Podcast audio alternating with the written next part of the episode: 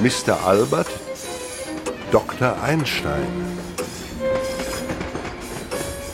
Avec vous jusqu'à midi en compagnie d'Albert Einstein, Christine Le Cerf, Simon Veil, Pascal Raillet et Manuel Couturier. Cette seconde matinée sera entièrement consacrée à l'œuvre de l'illustre physicien et à sa principale découverte, la théorie de la relativité. Mais rassurez-vous, toujours soucieux de bien se faire comprendre des enfants et des gens simples qui lui posaient des questions, Albert Einstein résumait sa théorie en ces termes. Posez votre main sur un poil pendant une minute, ça va vous sembler durer une heure. Restez assis une heure à côté d'une jolie fille, ça va vous sembler durer une minute. La relativité, c'est ça. À 10 heures, nous partirons en Suisse sur les lieux de naissance de cette théorie. À 11 heures, nous lancerons le débat sur la méthode Einstein. Tout de suite, notre séquence archive. Vous allez entendre le témoignage d'anciens élèves et collègues d'Einstein. Ceux qui ont immédiatement compris qu'ils assistaient à une révolution scientifique. Ceux qui ont dû changer leurs habitudes de pensée. Et ceux qui, comme Marlène Dietrich, étaient loin de tout comprendre, mais admiraient l'homme. Cet homme qui avait pour seul laboratoire sa tête, du papier et un crayon, comme vous allez l'entendre dans cette archive INA de 1966. Monsieur André Georges, vous avez traduit le livre désormais classique consacré à Einstein par Franck, qui fut son successeur à la chaire de physique de Prague. Voulez-vous nous raconter quelques anecdotes qui le feront vivre sous nos yeux? Eh bien, je crois que l'une des histoires les, les plus significatives qu'on puisse trouver le concernant, euh, c'est peut-être celle que rapporte euh, son ami et successeur à Prague, euh, le physicien Philippe Franck. Un jour à Berlin, ils se promettaient tous deux d'aller visiter l'observatoire d'astrophysique de Potsdam, qui est voisin, et ils devaient se retrouver sur un certain pont près de Potsdam. Alors Franck avait peur de faire attendre Einstein. Et Einstein lui a dit Oh, mais pas du tout, vous savez, je serai tout à fait bien sur le pont pour vous attendre. Euh, mon genre de travail peut se faire vraiment n'importe où, et je peux réfléchir aussi bien à mes problèmes sur le pont de Potsdam, aussi bien que chez moi dans mon bureau ou partout ailleurs. Et c'est que Einstein a une puissance de concentration euh, vraiment prodigieuse. Aussi, il n'a guère besoin d'autre chose que de son esprit en général. Ce n'est pas du tout un travailleur en équipe, euh, comme tant de scientifiques à notre époque. Il a dit lui-même un jour plaisamment, mais fortement, euh, Je suis un cheval à clé seul, je ne suis pas du tout fait pour tirer avec d'autres. Et je me rappellerai toujours, euh, pour mon humble part, ce que je lui ai entendu répondre à Émile Meyerson en novembre 1929, lors de sa dernière visite à Paris. Il était venu voir le grand philosophe des sciences, dont la sûreté de pensée, d'information d'ailleurs, le séduisait.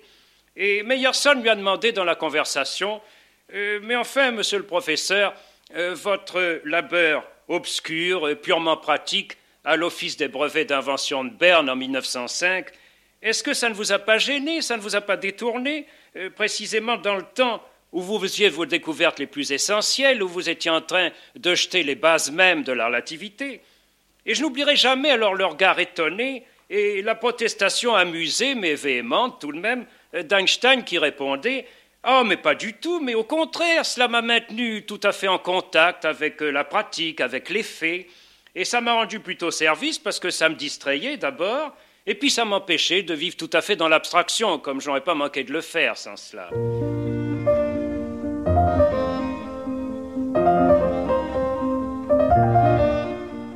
Robert Oppenheimer, qui dirigeait l'Institut de Princeton depuis 1946, travaillait juste au-dessus du bureau d'Albert Einstein. Lors d'une conférence à l'UNESCO en 1965, Oppenheimer, le père de la bombe atomique, rendait hommage au vieil ours mort il y a dix ans. Robert Oppenheimer, qu'il est superflu de présenter davantage, est venu parler des dernières années d'Einstein. colleagues, friends, ladies and gentlemen. it is an honor to be on this platform in this company, the 10th year after Einstein's death, the 50th anniversary of his discovery of the general theory of relativity. It was also a very special privilege and pleasure to hear Professor Gontet's moving account of what it was like to live through those years near the great man. Essentially, this is gone.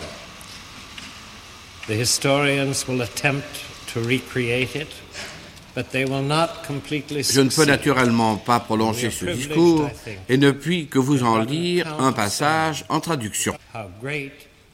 Einstein avait un culte pour l'amitié, mais j'avais aussi l'impression qu'il était au plus haut point un homme seul, et cela me conduit à dire qu'il était un très grand homme. Les grands hommes, je suppose, sont toujours solitaires. Il me semblait, bien qu'il fût un ami sincère et loyal, que les affections humaines ne jouaient pas un très grand rôle dans sa vie.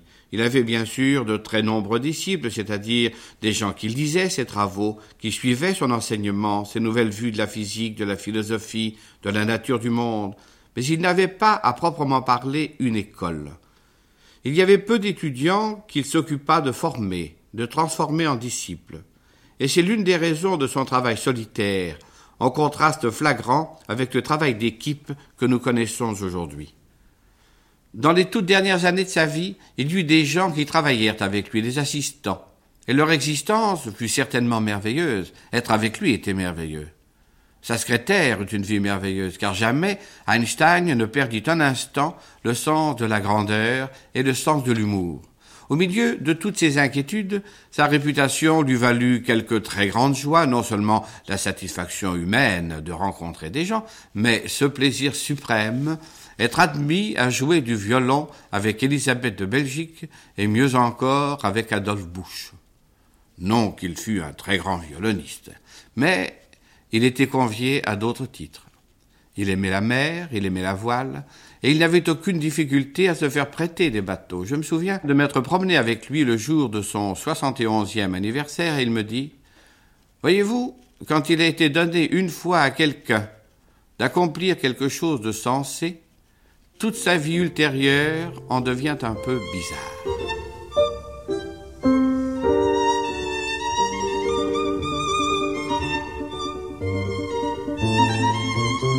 On oublie souvent que parallèlement à ses travaux de recherche, le jeune Einstein enseignait aussi la physique théorique. Ferdinand Gonset était présent lors du premier cours d'Einstein sur la relativité, dispensé devant un tout petit nombre d'étudiants très motivés à l'école polytechnique de Zurich en 1913. C'est une archive de 1966. Revenons donc à ce premier cours d'Einstein. Voici donc ce qu'il nous exposa. De façon plus ou moins implicite et qui devait s'expliciter par la suite, il posa le principe de la constance de la lumière. Ce principe, vous le savez, exige que la vitesse de la lumière soit la même pour tous les observateurs quel que soit leur état de mouvement, pourvu que ce mouvement soit rectiligne et uniforme, mais par ailleurs quelconque. Or, ce principe était en désaccord avec l'évidence que tous nous partagions. C'était pourtant là le point de départ. Ensuite, avec une minutie remarquable, il expliqua comment, par des échanges de signaux lumineux, les horloges d'un même système pouvaient être synchronisées, d'un même système, c'est-à-dire liées invariablement à un même observateur. Ensuite, la procédure fut élargie et toujours par les mêmes moyens, il nous montra comment deux systèmes en mouvement relatif pouvaient être repérés quant aux distances et aux durées l'un par rapport à l'autre. Quels en furent les résultats? Ces résultats furent drastiques. Pour commencer, le principe de simultanéité était perdu. Le principe de simultanéité universelle selon lequel deux événements simultanés pour un observateur devraient l'être pour tout autre observateur. Contre l'évidence, encore une fois, évidence que tous les auditeurs partageaient, ce principe était perdu. Mais il faut bien que je l'avoue, cet exposé me plongea dans un état d'insécurité et de trouble dont je garde encore le souvenir. Einstein a assumé avec le naturel et la simplicité la plus inégalable ce qui me paraît être de plus en plus l'essentiel dans le statut de la recherche, c'est-à-dire cette liberté et cette responsabilité qu'il faut faire valoir en vue de la meilleure idonéité. On me dira, c'est donc là ce que vous trouvez d'essentiel dans la méthode de la recherche, dans le statut de la recherche. Mais cet essentiel n'a-t-il pas été toujours présent et agissant dans la recherche scientifique? Certes, mais avec combien d'hypothèques? Et que d'hypothèques lourdes et diverses? Avec Einstein la méthode est libérée.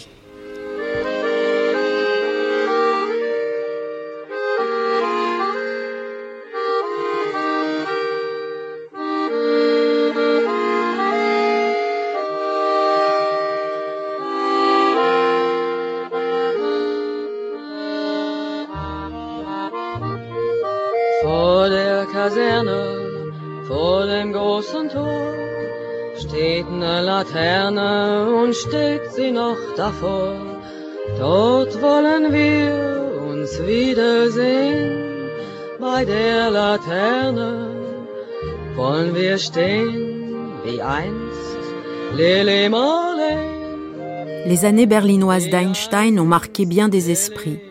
En 1963, au micro d'André Parino, Marlène Dietrich se souvient avec nostalgie des mots d'esprit de son célèbre ami. Marlène Dietrich, je souhaiterais que nous fassions une sorte de, de galerie de portraits des gens que vous aimez. Je voudrais vous citer quelques noms et que vous nous présentiez vos amis. Euh, je sais que parmi les gens que vous admirez le plus, que vous avez admiré le plus, puisqu'il n'est plus, il y a Albert Einstein, le grand physicien, le grand mathématicien. Oui, c'était naturellement un grand homme, mais c'était aussi un, un homme très gentil et très doux. Et il comprenait les, les autres. Et il a dit une chose si merveilleuse. Quelqu'un lui a demandé, elle a dit, Monsieur Einstein, je suis euh, idiote, je suis bête, je ne comprends rien de ce que vous dites, je ne comprends pas, pas, je ne comprends pas votre théorie de la relativité. Et euh, je me sens terrible parce que je vous vois, je vous parle et je ne sais pas du tout ce que vous avez dit. Alors il s'est penché un peu et il a dit, je vais vous expliquer, madame. La théorie, c'est ça. Quand est-ce que la ville de Zurich s'arrête à ce train? Vous ne trouvez pas ça merveilleux? Il avait inversé une phrase ordinaire et brusquement tout était clair. Oui, pour expliquer à la femme et elle a tout compris. Moi aussi d'ailleurs. Quand j'ai entendu ça, j'ai dit Ah, c'est ça vraiment. C'est merveilleux comme explication de sa théorie. Et quel genre d'homme était-il dans, dans le commun, dans la vie, dans les rapports de tous les jours? Très simple Très simple, très simple. Oui, comme tous les grands, ils sont tous simples. Wenn sich die später Nebel drehen, wer wird bei der Laterne stehen? Mit dir,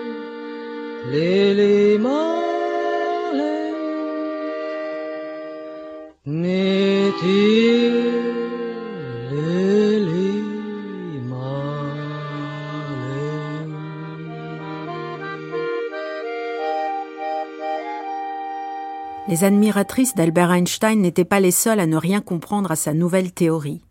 Étudiant à Berlin dans les années 20 et futur père de la bombe H, Edward Teller le confirme au micro de John Knuckles en 1996. Now, I would like to tell you a few stories. Je voudrais maintenant vous parler de cette époque merveilleuse. Une époque pleine de découvertes nouvelles, de savoirs nouveaux, And also full of people pleine de gens aussi qui n'avaient pas encore totalement pris la mesure de ce qui se passait. J'en viens à une histoire qui me concerne personnellement. Werner Heisenberg recommandait de temps en temps à ses étudiants curieux d'en savoir plus d'aller suivre à Berlin les conférences du Kaiser Wilhelm Institute. Euh, J'ai suivi son conseil all of my 21 et avec toute la 22 fougue de mes years, 21 ou 22 ans, j'ai donc assisté à une conférence faite par Einstein. Cette conférence abordait des thèmes qui allaient servir de base à ses théories ultérieures sur la relativité et l'électromagnétisme. I listened carefully and I understood J'écoutais attentivement et je peux dire que je comprenais tout, euh, du moins pendant les 30 premières secondes. Mais après, plus ça allait et moins je comprenais. À la fin de la conférence, quelques-uns d'entre nous, dont Eugène Wigner, ont poursuivi la discussion en se baladant au jardin zoologique. Temps magnifique. Moi, euh, j'étais complètement désespéré. And Eugene, an old friend Et Eugène, un vieil ami, and a very kind person, quelqu'un de très gentil, comes to me. What's the m'a alors demandé qu'est-ce qui ne va pas? And I answered him in Hungarian. Je lui ai répondu en hongrois, avec ces mots très simples. J'ai dit, je suis complètement stupide. Et là, Wigner, qui est vraiment le plus gentil des hommes, contradicted, aurait dû me contredire. but he didn't. Mais il ne l'a pas fait. He said, yes, Il m'a juste dit euh, oui, stupidity. la stupidité est une caractéristique de l'espèce humaine. Le plus incroyable dans tout ça, c'est que much grâce à lui, je me suis senti d'un coup beaucoup mieux. That sounded like the truth. Sa réponse semblait limpide. Euh, Oui, I'm stupid. je suis stupide, So is everybody. mais comme tout un chacun. The point. that Il y a une chose essentielle que je ne savais pas à l'époque et que je sais maintenant. Parmi ceux qui ne comprenaient pas ce que racontait Einstein il y avait Einstein lui-même. He did wonderful things. Jusqu'en 1920, il a accompli des choses merveilleuses. Know. Il ne devait même pas avoir 40 ans, il me semble, à cette époque-là. After that, Mais par la suite, il n'a jamais plus trouvé ce qu'il cherchait.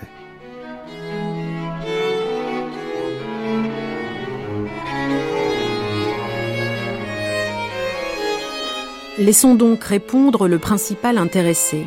Dans cet enregistrement du 2 octobre 1941, Albert Einstein défend sa conception de la vérité scientifique.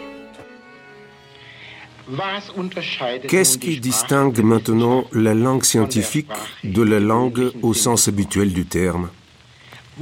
Pourquoi la langue scientifique est-elle, pour l'essentiel, une langue commune à tous? C'est que la science vise à une certitude et une clarté maximale dans la formation des concepts, ainsi qu'en ce qui concerne la mise en rapport des constructions conceptuelles et des données du monde de la perception.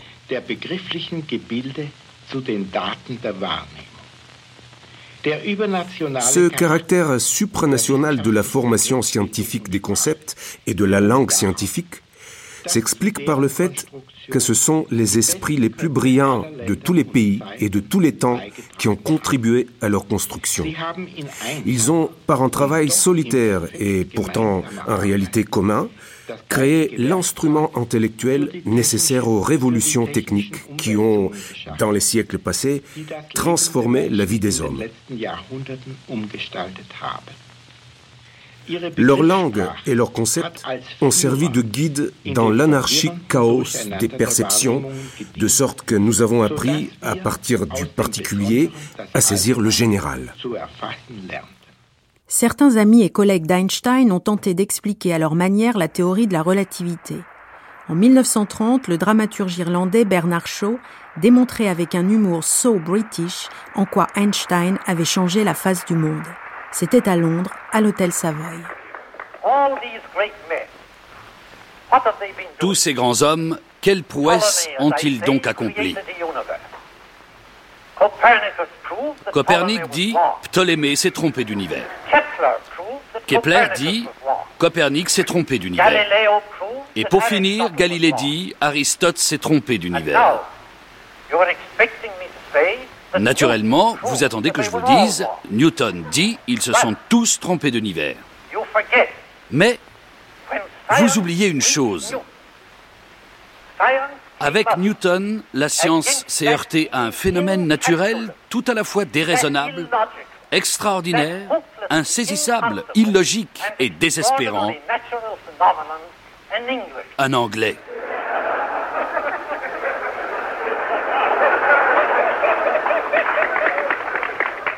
Jamais auparavant, la science ne s'était heurtée à un tel phénomène.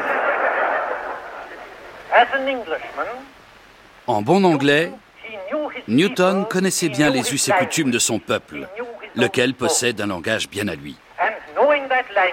Il savait donc mieux que personne que ce qui est honnête est forcément carré. Qu'une affaire honnête est une affaire carrée. Et qu'un honnête homme est toujours celui qui marche droit. Pour résumer, Newton ne pouvait créer autre chose qu'un univers rectiligne.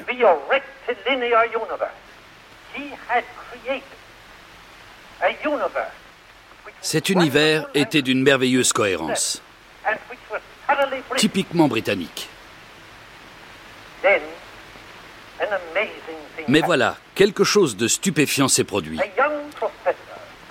Surgit du centre de l'Europe un jeune professeur, sans donner l'impression qu'il allait révéler quoi que ce soit d'extraordinaire, s'est adressé tout simplement aux astronomes avec ces mots Excusez-moi, messieurs, mais lors de la prochaine éclipse de soleil, si vous observez bien attentivement les choses, vous comprendrez enfin ce qui ne va pas dans le périhélie de Mercure. Et l'Europe entière s'est mise à chanceler. Les astronomes se sont exclamés Quelque chose n'irait pas dans l'univers de Newton. Comment est-ce possible? Et nous, de surenchérir. Cet homme est un blasphémateur. Il faut le brûler vif. Il est fou. En réalité, c'était notre foi qui était ébranlée. Nous avons dit, si ce jeune homme arrive à ses fins lors de la prochaine éclipse, inévitablement, sa prochaine action sera de remettre en question l'existence même de la gravitation. Le jeune professeur a souri avant de nous répondre. Non, non, je n'ai rien contre la gravitation. Après tout, c'est une hypothèse extrêmement utile qui donne des résultats justes et solides à ceux qui en ont besoin. Mais à titre personnel, je peux tout à fait m'en passer. Nous avons alors rétorqué Comment ça, vous pouvez vous en passer? Et l'histoire de la pomme alors? Le jeune professeur répondit Au lieu de rester assis dans un verger à regarder les pommes tomber, qu'est-ce que j'ai fait? En homme de science, je savais que quelqu'un tomberait tôt ou tard d'un gratte-ciel en construction. Et c'est ce qui s'est produit. Je suis alors allé à l'hôpital rendre visite à cet homme. Après lui avoir exprimé toute ma sympathie et toute ma compassion pour ce terrible accident, et après avoir pris des nouvelles de sa santé, comme il est d'usage, j'en suis enfin venu à l'essentiel. Je lui ai demandé, quand vous êtes tombé de ce gratte-ciel, est-ce que vous avez senti que la Terre vous attirait?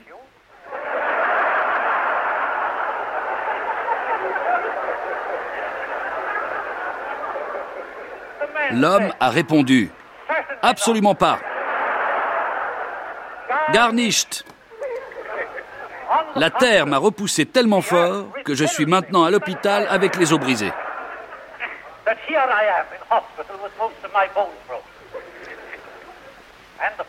Le jeune professeur n'avait plus qu'une chose à ajouter. Eh bien, mon cher ami, vous avez peut-être échappé au pire avec votre dos, mais je peux vous affirmer que vous avez brisé celui de Newton. Ce fut un moment décisif.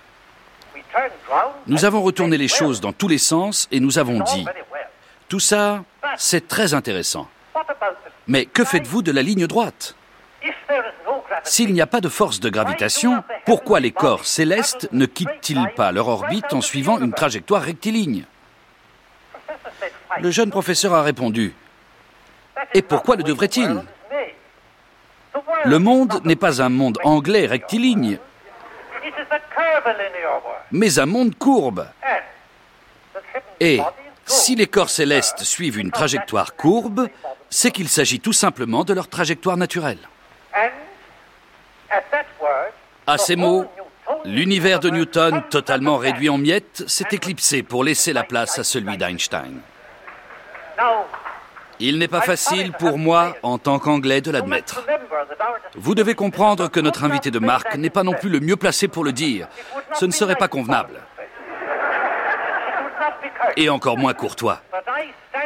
C'était donc à nous, Anglais, de le dire. Je pense qu'il valait mieux confesser notre erreur et accepter enfin l'existence de ce nouvel univers.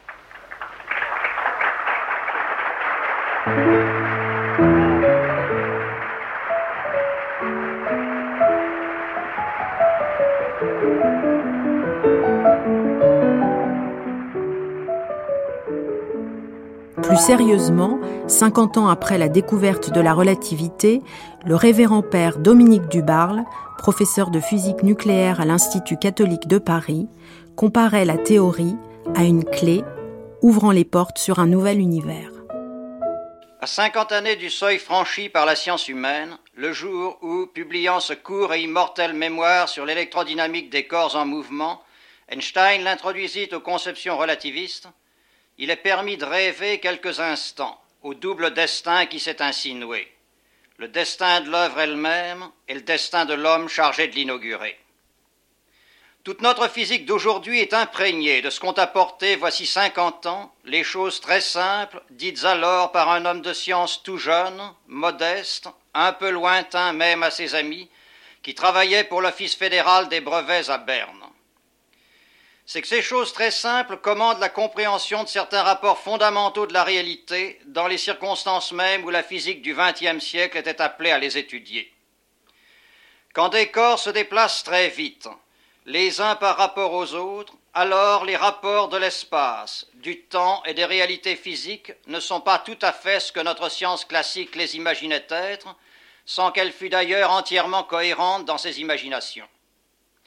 Einstein aperçoit l'incohérence, la corrige et du coup libère une progression scientifique encore gênée et tâtonnante en présence d'une difficulté qu'on avait reconnue avant lui, mais point encore surmontée. Une clé de la connaissance ouvrant à la fois sur le monde des très grandes structures de l'univers et sur celui des très petits éléments de la réalité fut alors conquise. Cinquante années de progrès étourdissants n'ont pas fini d'en faire voir l'importance. Il ne suffit pas cependant de dire l'importance des idées que notre physique doit à Einstein. L'esprit musical de ce génie, qu'il faut voir l'égal des plus grands de la science, l'égal des Archimèdes et des Newton, demande qu'un hommage soit aussi rendu à la beauté de ce qu'il nous a appris à penser. Ce que la relativité apprend à l'homme de science, c'est avant tout ce qui peut être pensé vraiment absolu dans l'univers. C'est la texture de la réalité dans ce qu'elle a d'indépendant des points de vue de notre condition propre. Certains d'entre vous se souviennent sans doute que les anciens imaginaient un monde sphérique et quasi merveilleux. Centré autour de la Terre, porteur des harmonies que l'astronomie s'efforçait déjà de décrire en observant le mouvement des astres, et si noble en sa condition céleste qu'on le pensait d'une nature étrangère à la nôtre, jugée, elle, indigne de lui ressembler. La science des Copernic, des Galilée, des Descartes, des Newton avait dû renverser cette image plus poétique que conforme aux réalités. Mais il faut dire que l'univers de la science classique semblait avoir perdu du côté de l'harmonie ce qu'il gagnait à tant d'autres égards. L'ordonnance de ces espaces infinis, de sa durée illimitée, semblait rester informe. La saisissante beauté que ses principales structures nous montrent demeurait impuissante à nous proposer son visage d'ensemble. Or, avec la relativité d'Einstein, le bout d'un fil conducteur est comme descendu à la pensée humaine pour la conduire à une vue plus harmonieuse de l'univers. Le destin intellectuel d'Einstein a été un destin de prodigieuse conquête pensante. Et suprême récompense, la beauté, la sublime reprise d'une très vieille poésie humaine est venue briller dans la vérité qu'il a conquise.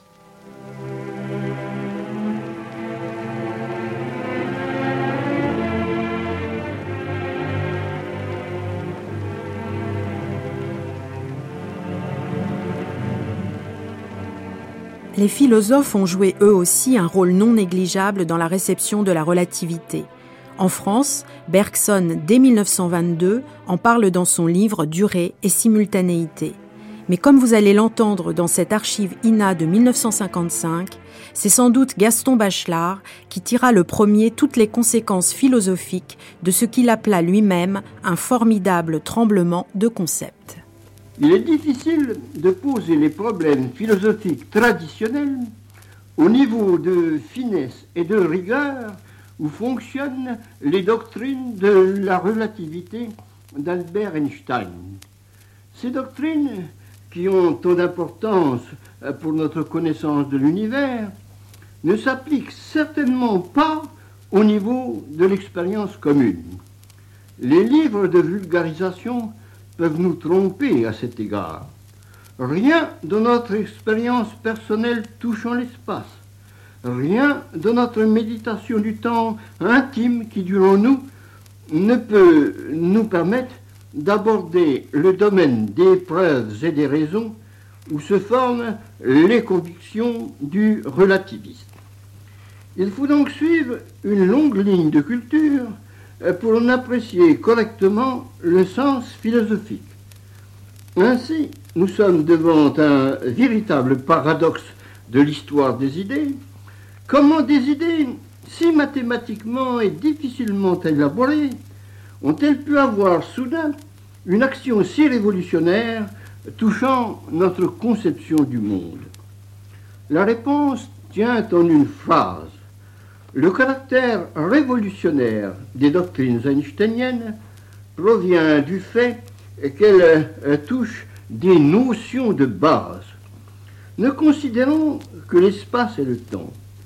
On peut dire, en employant une locution de Nietzsche, que la science d'Einstein a provoqué, à propos de ces notions, un tremblement de concepts, comme si la Terre, le monde, les choses prenaient une autre structure du fait même qu'on pose l'explication sur de nouvelles bases. Toute l'organisation rationnelle tremble quand les concepts fondamentaux reçoivent des définitions nouvelles. Si maintenant nous nous mettons à ce point de sensibilité extrême pour poser les problèmes philosophiques traditionnels, quelle étiquette allons-nous mettre à la philosophie d'Albert Einstein? Einstein est-il réaliste? Einstein est-il rationaliste? Comment refuserait-on à Einstein le titre de réaliste, à lui qui fut toujours attiré par les expériences de la physique de laboratoire, euh, comme il nous en fait confidence dans les notes autobiographiques qui précèdent l'ouvrage considérable édité par Schilp euh, sous le titre Albert Einstein, philosopheur scientiste. Puisqu'Einstein se soumet à l'expérience, il se soumet bien entendu au réel. Mais ne faut-il pas demander aussitôt à quelle expérience, à quelle réalité? Celle de l'infime décimale où se joue l'expérience euh, de Michelson, ou bien cette tranquille réalité de la vérification visuelle commune, grossière, qui ne s'encombre pas, des soucis d'une telle précision? Il semble bien que le, philosophe qui suit les enseignements de la relativité doit pour le moins envisager une nouvelle réalité, réalité qu'on pense plutôt qu'on ne la touche, une réalité qu'on appréhende par un rationalisme très travaillé. Il faut alors, si l'on suit la leçon philosophique d'Albert Einstein, dénoncer à la fois le réalisme naïf et le rationalisme naïf. Soudain, c'est l'esprit de finesse qui révèle les fondements de l'esprit géométrique. Nous arrivons alors à une géométrisation des phénomènes physiques qui accomplit avec le secours de tous les moyens de la, de la mathématique moderne, un idéal qui était l'idéal de Descartes quand il fondait géométriquement son monde. Mais la géométrisation de l'univers visé par Descartes était naturellement dans un espace à trois dimensions.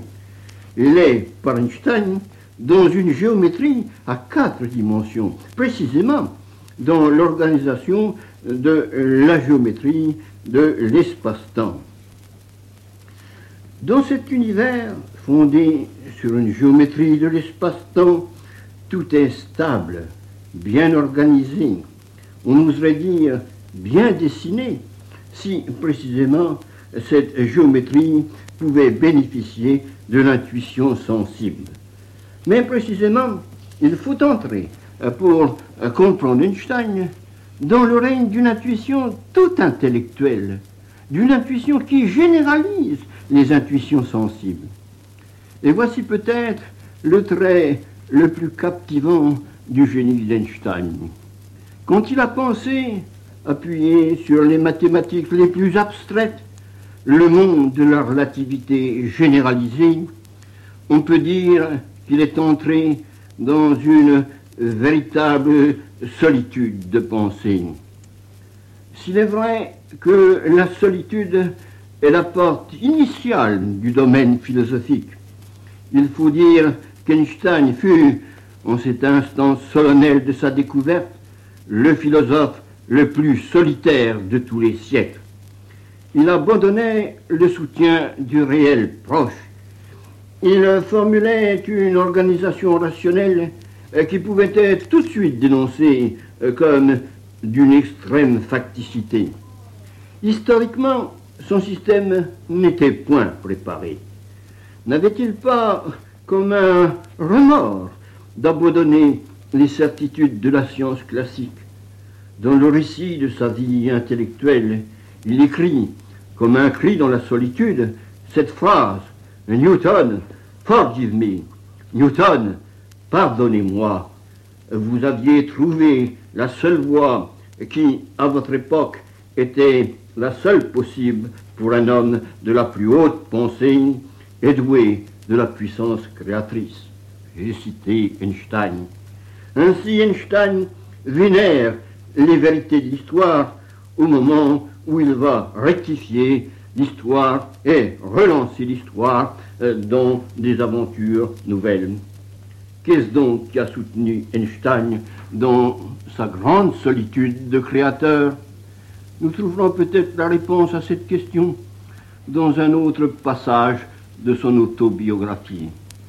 Quand il rencontre des travaux de bord sur l'introduction dans le domaine atomique de la mécanique quantique qu'il avait lui-même enrichi, il écrit ceci est la forme la plus haute de musicalité dans la sphère de la pensée. On peut retenir ce jugement d'Einstein pour l'appliquer à Einstein lui-même. Ce rationalisme nourri de mathématiques les plus difficiles, tendu vers les expériences les plus précises, donne à l'esprit une telle satisfaction qu'on ne peut trouver de meilleurs termes pour le définir que ceux d'Einstein. Un tel système nous fait vraiment connaître la musicalité de la pensée.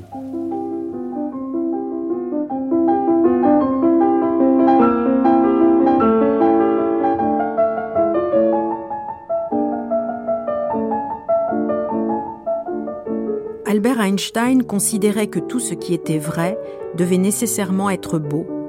Comme l'explique le professeur Boris Kuznetsov, le physicien doit aussi son style de pensée aux sonates de Mozart et aux romans de Dostoïevski.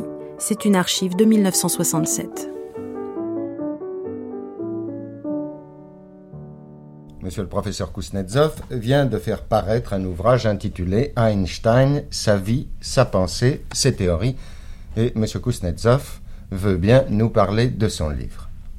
Le but central de cet ouvrage, c'est réviser dans quelques mesures l'appréciation rétrospective sur Einstein, sur ses idées, des points de vue des physiques modernes et des grandes questions, des grands problèmes posés euh, devant l'humanité par l'histoire de l'humanité. Le livre contient 29 chapitres suivants.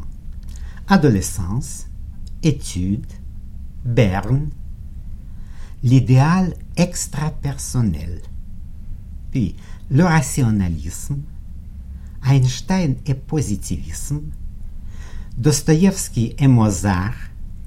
Dostoïevski produit une grande influence sur la mentalité d'Einstein. Mozart était son compositeur plus favori. Puis le chapitre Mathématiques et réalité, puis critères de sélection des théories scientifiques et fondements de la physique classique. Puis le mouvement brownien, les photons, la relativité générale, c'est la théorie de la gravitation et c'est la conception de l'univers einsteinienne. Confirmation de la théorie de la relativité, la renommée, voyage, le régime nazi en Allemagne, Princeton. Quelques titres demandent certaines explications. Par exemple, chapitre 3, l'idéal extra-personnel. Ces mots appartiennent à Einstein. Qu'est-ce qu'il signifie? Tolstoy racontait la fable, la fable titrée euh, Le bâton vert, la fable suivante. Divers secrets, dont le secret du bonheur humain, sont gravés sur un bâton vert et le propriétaire du bâton vert pourra les découvrir s'il peut garder son esprit détaché de certaines préoccupations mesquines pendant une heure. En ce qui concerne la science, la possession des bâtons verts démente d'une suprême concentration d'esprit qui ne laisse aucune place aux préoccupations momentanées purement personnelles. Je reçois beaucoup de lettres dont les auteurs me demandent une explication sur le chapitre 7, Dostoïevski et Mozart, surtout sur le sens de la déclaration d'Einstein. Dostoïevski m'a donné plus que les penseurs scientifiques, plus que Gauss. C'est un problème qu'on ne peut pas analyser sous les aspects seulement euh, biographiques et seulement euh, psychologiques. Les romans de Dostoïevski, il y a ici un côté plus grave, parce que les romans de Dostoïevski furent comme un cri terrible devant la désharmonie, désharmonie morale, désharmonie sociale, désharmonie des lettres. Et ce qui est une question du 19e siècle, adressée à notre siècle, à XXe siècle. L'œuvre d'Einstein contient-elle une réponse? C'est le grand problème. Les recherches de l'harmonie cosmique peuvent-ils créer une base de l'harmonie sociale et morale? C'est sous cet aspect que j'observe les confrontations Einstein-Dostoevsky dans le chapitre 7 de mon ouvrage. Quant à Mozart, j'ai essayé d'expliquer la vision esthétique d'Einstein sous le jour de sa conception rationaliste. Ce qui semble-t-il plaisait le plus à Einstein dans la musique, c'était peut-être sa logique, sa logique interne, qui domine la personnalité des compositeurs et de l'interprète aussi, tout comme la logique objective de la réalité physique domine l'esprit des chercheurs. Einstein aurait probablement approuvé cette observation de Leibniz, cette profession foi de l'esthétique rationaliste. Leibniz a écrit La musique est le joie d'un esprit engagé dans un calcul sans en être conscient. C'est, savez-vous, ces grands mots, c'est pas, euh, c'est très intéressant. C'est vraiment, c'est quelque, comment, profession des fois de l'esthétique rationaliste. Pourquoi montre-t-on tant d'intérêt non seulement pour l'œuvre d'Einstein, mais en ce qui concerne sa personnalité même? Einstein lui-même écrivait Les qualités morales des personnalités marquantes sont peut-être d'une plus grande signification pour une génération et pour les cours de l'histoire que les accomplissements purement intellectuels. Il a dit cela à propos de la vie et de l'activité de Madame Curie. Mais sa propre vie et ses propres qualités morales ont fait un puissant effet sur la cour de l'histoire de notre siècle. L'intuition des larges milieux de l'humanité est tout à fait vraie. Einstein est un symbole de l'harmonie morale. Sa vie, sa personnalité montrent qu'on peut considérer la science moderne comme base de l'harmonie morale et sociale, comme base du bonheur de l'humanité.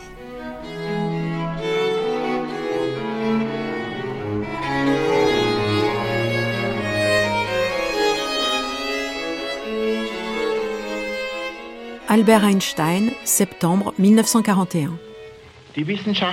La méthode scientifique n'aurait mené à rien. Elle n'aurait même jamais existé s'il n'y avait pas eu un désir passionné d'atteindre à une connaissance claire.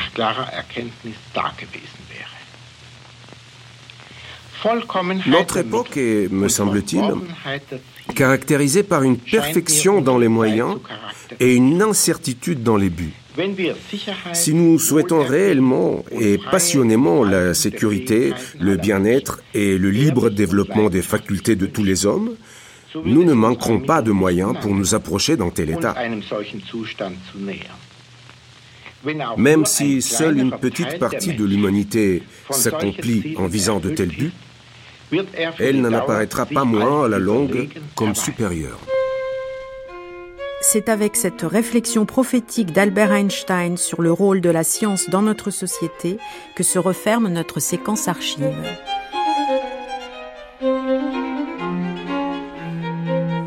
Mr. Albert, Dr. Einstein, Christine Le Cerf, Simon Veil, Pascal Raillet, Manuel Couturier et Véronique Jolivet, Alina. La grande traversée Einstein continue jusqu'à midi. À 11h, le débat et dans quelques minutes, un documentaire où vous allez découvrir que la théorie de la relativité peut aussi se résumer à une histoire de train et d'horloge. Restez avec nous.